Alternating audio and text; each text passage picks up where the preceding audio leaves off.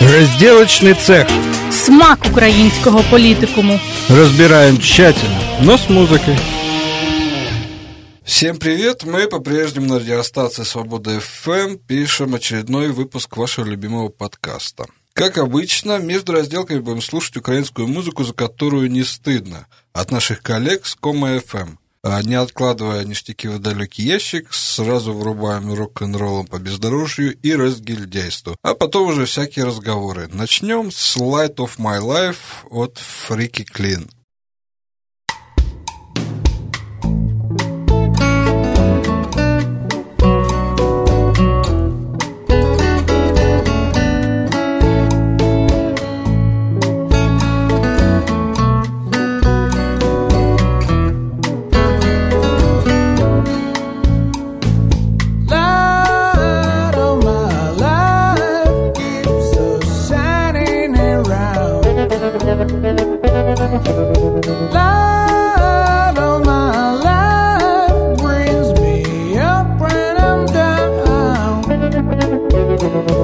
Is my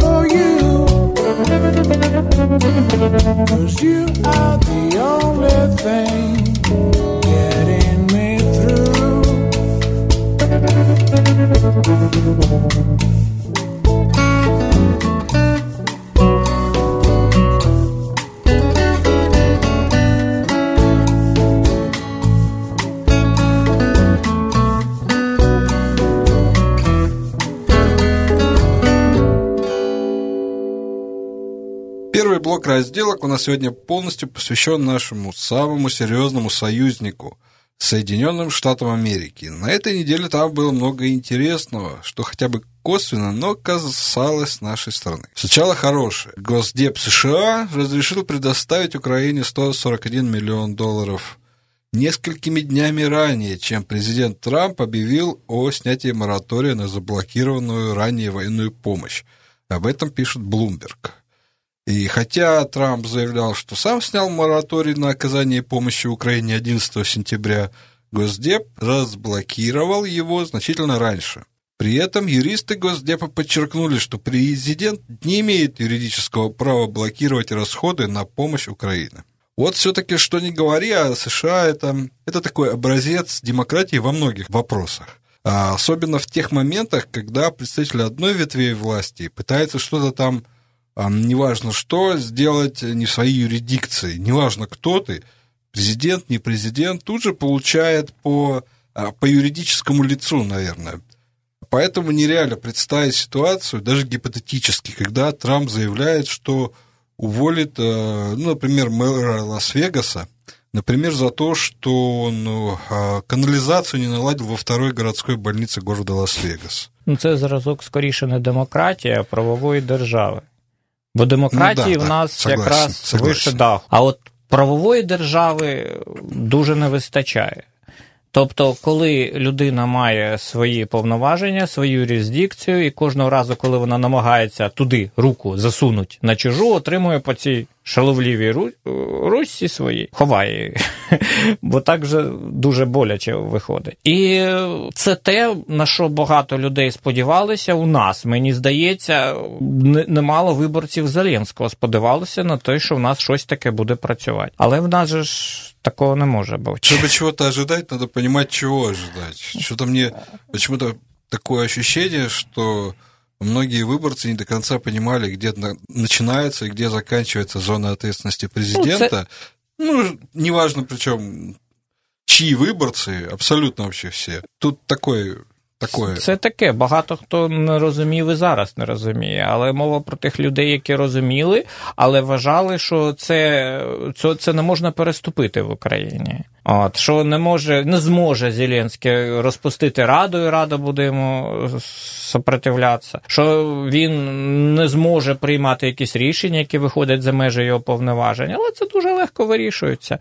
Призначаються кудись. Заступник директора кварталу, який щось призначає потім по цепочці.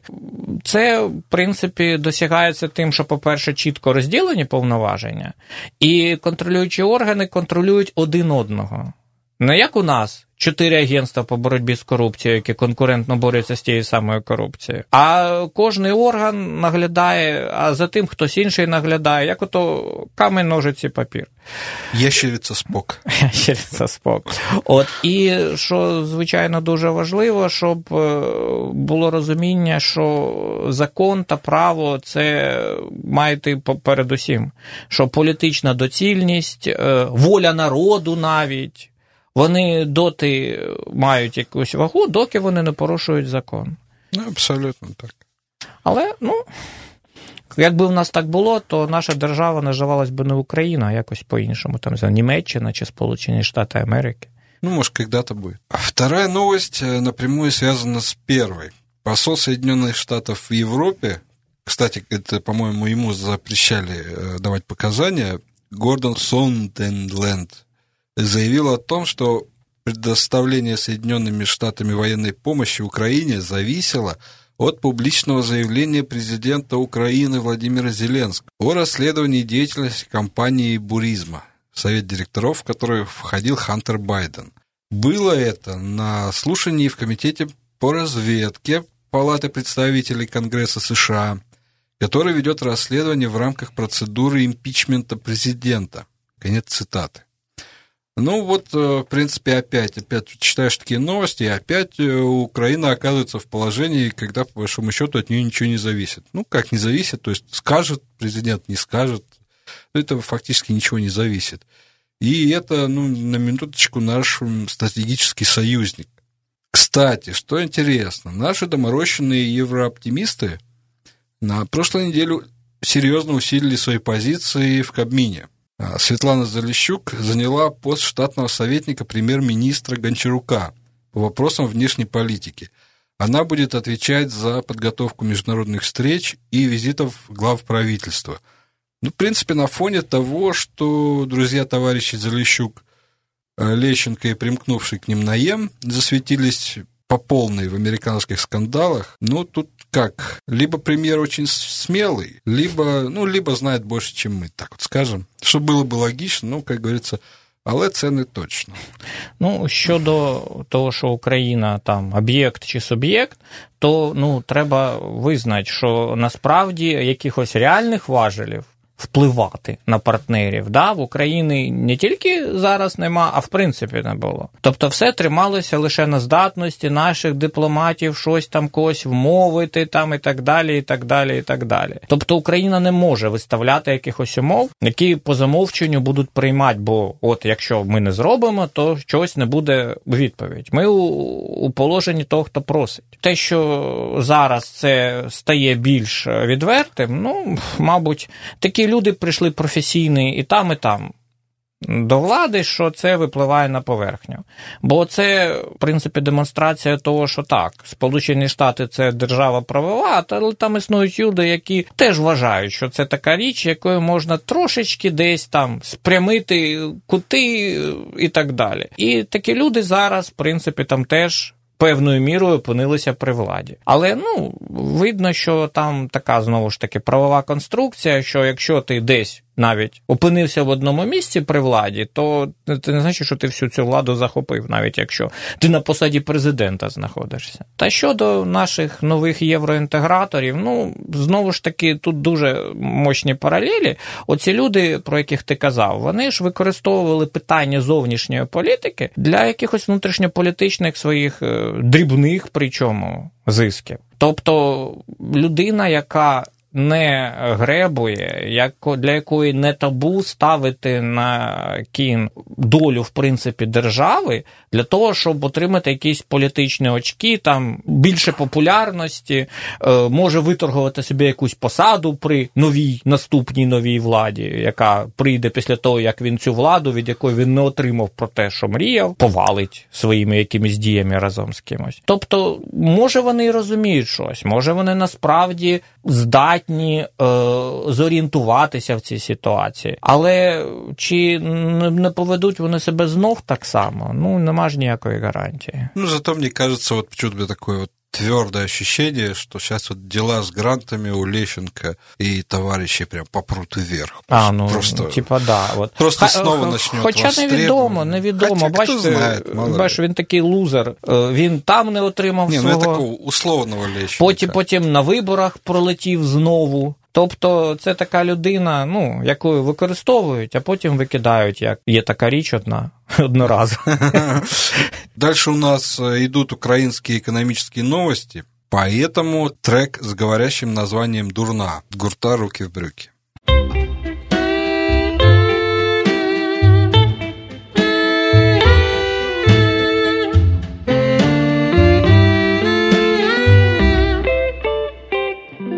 Та ти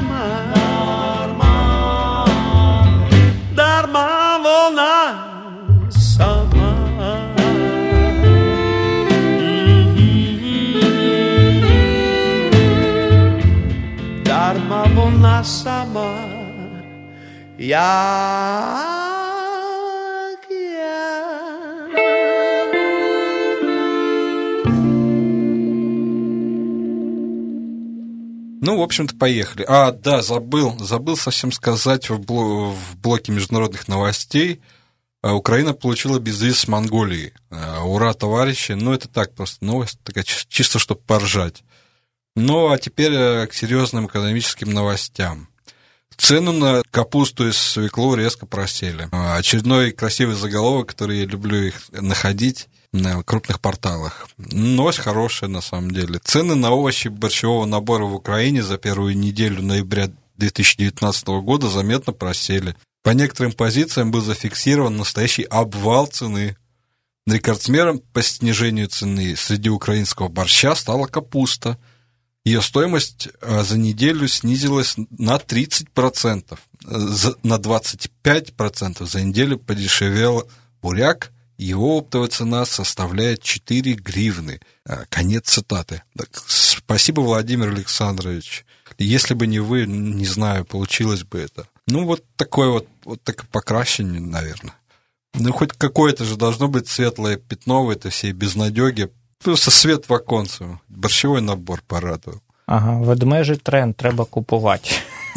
Да, пока Вот, падает на 30%, между Вот. прочим, не чего. Ну, я не думаю, що це е, покращення для тих, хто вирощує та продає капусту та буряк. Простой народ радуется. Та Це теж нескладний народ, я думаю, цим займається. Тобто, ну ціни впали, я ж знов таки не експерт з ринку городини. Там дальше большая Ми- статья, где але мені рассматривается, здається, что это так. А так, да. але мені здається, що коли ще Мікіла Янєвіч казав, що капуста дешева стала, Да. були часи.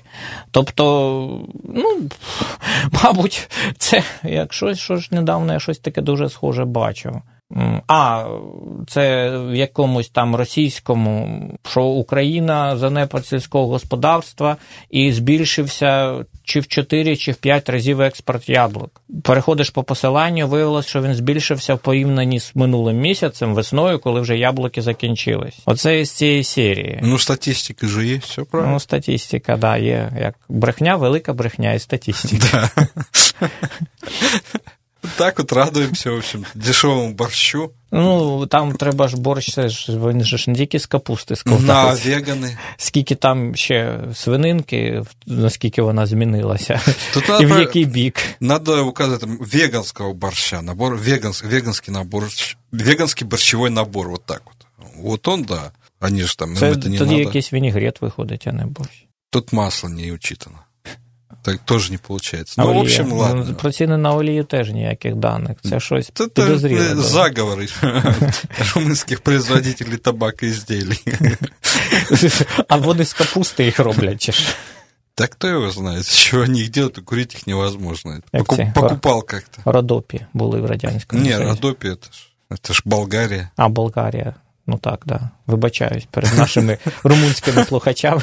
Ну и 2020 года в Украине пройдет перерасчет пенсий. Кабмин также запланировал надбавки для некоторых пенсионеров. А, Вот мне вот вся фраза это добивать. Некоторых пенсионеров. На первый произведем им децимацию и каждому десятому повысим пенсию. Глава Минфина Оксана Маркарова э, заявила, что в 2020 году в Украине повысятся пенсионные выплаты.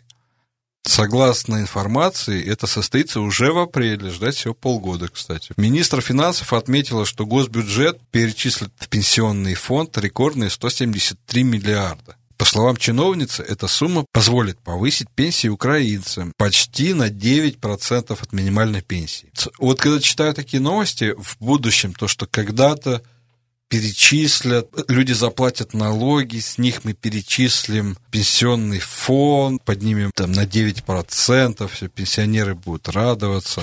Это хорошо, но вот почему э, не давать новости, например, в следующем месяце по итогам собранных налогов мы решили, что вот там повысим вот так. Ну, а то какая-то футуризмы вот эти все как-то не очень, не очень интересно всегда получается. Почему-то потом про это забывается. Вообще, вот я так посмотрел, бюджет на следующий год будет вообще очень занят. То, что можно везде, где можно, сокращается, обрезается, там и армия, и все. Ну, вот пенсии зато поднимут на 9%. И там какие-то такие непонятные для меня темы, типа деятельность РНБО там что-то там в 11 раз увеличивается. Що вони там делать, ніхто не знає. Що, це взагалі формула, які теж більше двох тисяч років. Пенсії це хліба, а враховуючи те, що у нас вже РНБО складається майже на 50% із продюсерів кварталу, то це видовище. От хліб і видовище ми маємо.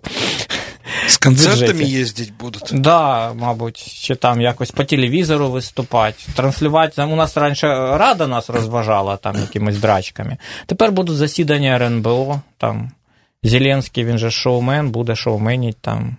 Приходить на засідання, Не, щось. ну, ну, якісь репризи мгм. показувати. Он пытается отойти все-таки, Не, я ну, так смотрю, от у нього этого там имиджа. як концерт, Мгм. концерт А, Укрборонпром. Суму- концерт. Сумує концерт, ж да. людина. Ну, это такие оговорочки От, по от Фройду. на концерти, да, гроші підуть. І на, і на пенсії.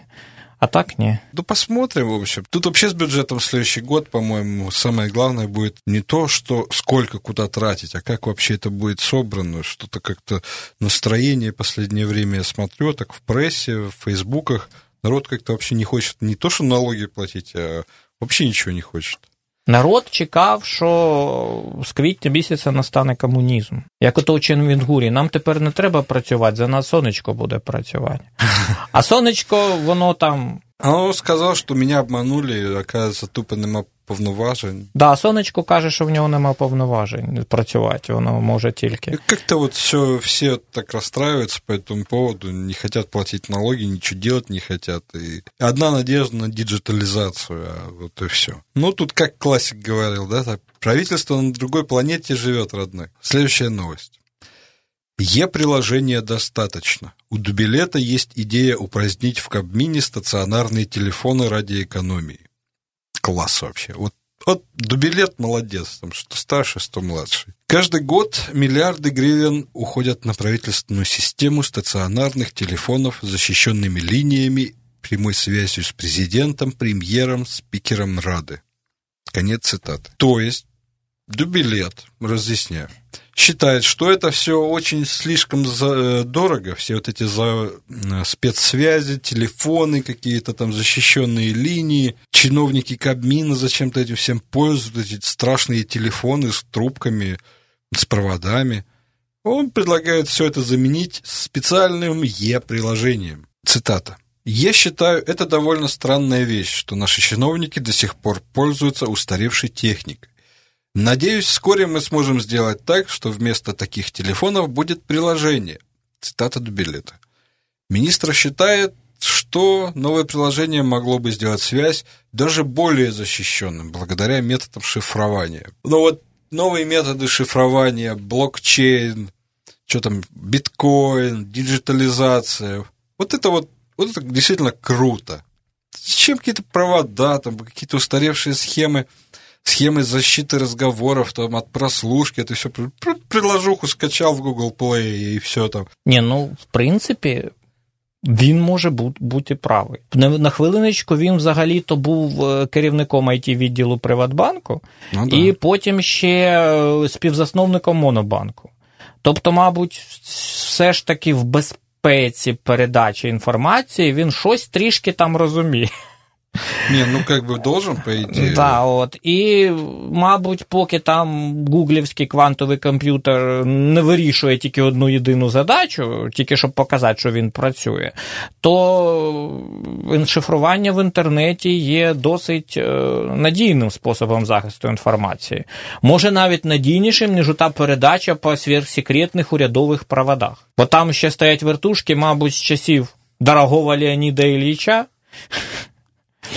Красного цвета. Ну, червоного це для президента. А, це це, це особливо. Вона без диска така. От. Якщо вона дзвонить, і одразу виходять з А остальным-то кабінету. просто разных цветов. Там, Да, так, типа, Зеленый. Сам там, дзвонить, і всі такі чук-чук-чук-чук. Да, да, зеленый там, Вот. а этот голубой, о, это лишь кожа. Ну, я не Там знаю. Це може людям подобається оцей весь антураж. Але, в принципі, я не всё. То есть виключаю. мысль здравая все-таки, возможно. що я не виключаю, що в плані надійності і е, дешевізни він таки правий. Тобто, взагалі, як ото є така політика в деяких компаніях: bring your own device, типу, приноси свій телефон, ми поставимо туди корпоративний VPN, корпоративний додаток, і ти будеш завжди на зв'язку. От. І якщо великі комерційні компанії, які дуже піклуються своєю таємницею, вважають це за доцільне і можливе, то я думаю, що, мабуть, в якоїсь корпорації Microsoft чи е, там, я не знаю, Pratt Whitney е, набагато більші фінансові втрати можуть бути при е, порушенні безпеки, ніж у держави Україна, бо в неї бюджет менше, ніж у цих корпорацій. І, мабуть, населення, ну, може, і не менше, Ну, ніж так- ну, кількість тогда, тогда еще, співробітників. еще, еще лучше. То есть все-таки, может быть, хотя бы в этом направлении мы там всем, мы вам всем покажем, как это, все, Ну. как это все делать. Так это, глядишь, скоро вот захочет Трамп Зеленскому позвонить, а тут ему, а ты приложуху скачал, Да, у нас зв'язок тільки через все, шли смс значит. И- Не скачал, иди лесом. От інша справа, що, як ото кажуть, хотіли як краще, вийшло як завжди.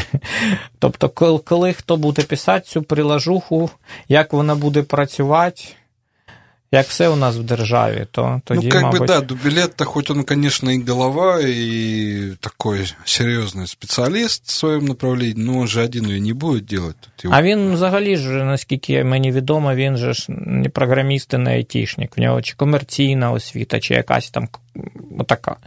От. Тобто він сам не писав ці додатки. Ну, він тим там более, якось сам працював менеджером на проєктах. Ну, в принципі ж, якщо, якщо це було знов таки добре для Приватбанку, досить добре, то, мабуть, може, і, і для держави досить безпечно. Мені здається, що бажаючих вкрасти гроші е, там з якогось рахунку в Приватбанку може навіть більше, ніж вкрасти якісь величезні таємниці української держави. Ну, Будем надеяться, что все это вот все-таки они сделают толково, все будет красиво. Я думаю, що вони нічого не зроблять. Не в принципі. зроблять все-таки. Да, що це ж стільки питань виникає кожен день, внезапних. Но, да? в принципе, да, куда же деть вот тех вот э, товарищ майоров, которые сидят, все же знают, что за кабельными, за всеми кабельными телефонами сидят где-то такие товарищи майоры с большими бобиновыми э, этими С магни- фонографами магнитофонами, Эдисона. фонографами Эдисона и слушают все вот это вот, а их куда девать? Они против будут. Ні, ну їм можна дати типу, ста- фан- фонографів, типу флешечки. А это не true. Ну, зробити великий екран, на якому буде крутитися. А, ну вот бобін. это может быть, да. Ну, посмотрим, в общем. Может, ничего и не сделаю. Перед последним а, новостным блоком слушаем Бандитос Бенд Bad Girls. Ну, в общем почему бы и нет. Now we gonna do for you some kind of a aggressive, swingy stuff. Come on.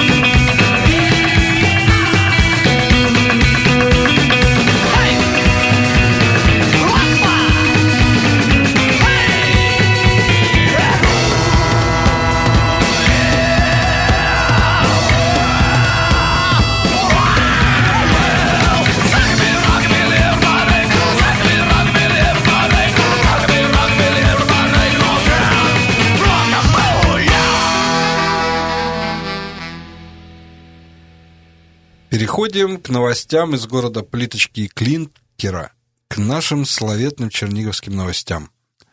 На прошлой неделе мэр города сделал заявление о том, что нет возможности даже приблизительно спрогнозировать объемы средств, которые город сможет выделить на проекты, связанные с развитием. Дело в том, что помимо того, что сокращены субвенции из бюджета на зарплату учителям, это порядка 150 миллионов гривен. То есть теперь э, все вот эти вот добавочки будет платить город. Помимо этого, такая вишенка на торте. У города забирают акцизы. Это где-то приблизительно еще такая же сумма. Насколько я помню, вот эта вот тема акцизы в городах, это была такая фишка, типа вот мы вам даем зарабатывать, раз, эм, развивайте свои там торговли, производства, вот с акцизов будете сами себе забирать. А теперь, а теперь все. А суммарно бюджет развития в следующем году, по-моему, около 40% недополучит. Ну, тут такая нормальная сумма. А, В принципе, еще бюджет городской университали, насколько я знаю. Но как они вот этот будут делить Тришкин кафтан, тут что сказать, зробили це разом, розгрібаємо. То, в принципі, навіть складно прокоментувати. Про вчителів взагалі цікаво, тобто там хтось обіцяв 4 тисячі доларів зарплати, а тепер, як це? То есть Денег нет, но ви держите. Не, надбавки-то останутся, просто их город будет ну, там якось цікаво про вчителів. Тобто, взагалі надбавки ці збираються знімати. Вони А. кажуть, ми підвищимо зарплати, оклади підвищимо. Мгм. А всякі там надбавочки, шматбавочки, типа, ми у вас позабираємо. Ну, Ви- сначала заберем ви, ви, виплати за категорії, оці всю цю всю ерунду, типу, будете отримувати там голу зарплатню, але більшу. Потом. І типу воно вийде, ну, потім одразу це вже не можу сказати. Вот. Ну, тобто місцевий бюджет, у нього більше розходів, але ми ще заберемо в нього гроші. Ну, мабуть, треба, я не знаю, кому там дуже. РНБО. Не, ну, в принципе, красивая схема. Мы вам заплатим потом, а сейчас мы его Ні, ми вам, не, скинем. ми вам не заплатимо. Вам заплатить місцевий бюджет ті зарплати, які ми встановимо їм. Але субвенції ми їм не дамо. Але в них заберемо ще, гроші, які вони отримували раніше. Тобто це називається, щоб корова менше їла та більше давала молока, треба менше годувати та більше доїти. Ну, Все правильно, в принципе. Э, По поводу всех этих отмененных субвенций, не помню, вот сейчас абсолютно не помню, кто-то из таких топовых блогеров говорил, что это, это такая вот а, атака на мэров. То есть, как бы у них сейчас все позабирают, в следующем году выборы. Естественно, так как э, уровень развития чего-либо еще в городах будет падать, народ будет недоволен мэрами, и вот на это э, проценты у них будут падать. Но это тогда вообще бред получается. Ну, це дуже залежить від того, як мери поведуть себе в такій ситуації. От зараз, от така схема, вона працює дуже от, цікаво, в залежності від того, як людина може це обставити. Зараз, наприклад, е, ну це вже не вчителя, це охорона здоров'я.